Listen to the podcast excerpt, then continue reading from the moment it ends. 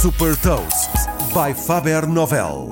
Sou a Sandra Lucas Ribeiro da Faber Novel e trago-lhe as notícias mais relevantes das empresas que lideram a nova economia. Neste Gafanomics destaca as mais recentes inovações e movimentos estratégicos do Facebook, Google e Apple. Gafanomics. Nova economia, novas regras. O Facebook apresentou uns óculos inteligentes da Ray-Ban, a célebre marca que preconizou os óculos de aviador usados por Tom Cruise no filme Top Gun. Algumas décadas passadas, os óculos têm agora duas câmaras e um microfone, o que permite que sejam controlados por voz para iniciar, por exemplo, gravações de vídeo ou tirar fotografias, sincronizando-se depois com a aplicação FBView, que permite editar as fotos e os vídeos e partilhar nos mídias sociais.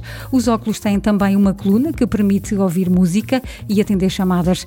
Desenvolvidos desenvolvidos em parceria com a Luxótica, a empresa italiana dona da marca Ray-Ban. Estes novos óculos inteligentes têm um custo de cerca de 300 euros e vão ser comercializados online e em lojas. A Google prepara-se para lançar na Índia um smartphone com um sistema operativo Android 4G e low cost, desenvolvido em parceria com a Geo Platforms, uma gigante tecnológica que detém a maior operadora de telecomunicações na Índia. Chama-se Geophone Next e para a Google o smartphone é uma forma de potenciar uma maior utilização dos seus produtos e serviços.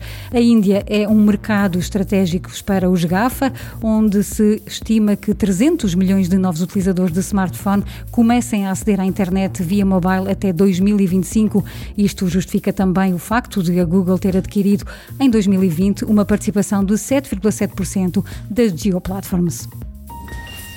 A Apple apresentou os novos iPhone 13, que introduz melhorias no processador, na bateria, Parece mais do mesmo, mas não se iluda. As novas câmaras permitem fazer filmes com uma qualidade cinematográfica, claro, reforçadas com novos efeitos especiais dignos de filme. A nova linha de iPhones é composta por quatro modelos: iPhone 13, iPhone 13 Mini, Pro e Pro Max, com preços que variam entre os 829 euros e os 1859 euros. A Apple apresentou também os novos iPads, incluindo o novo iPad Mini, suportado agora com a rede 5G. Outra novidade é o novo Apple Watch, eh, agora com monitorização de novas atividades como o Tai Chi, os percursos de bicicleta com alertas em caso de queda.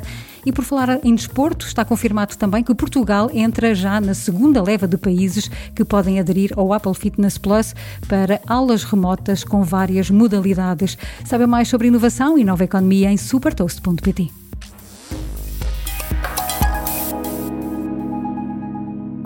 Super Toast é um projeto editorial da Faber Novel que distribui o futuro hoje para preparar as empresas para o amanhã.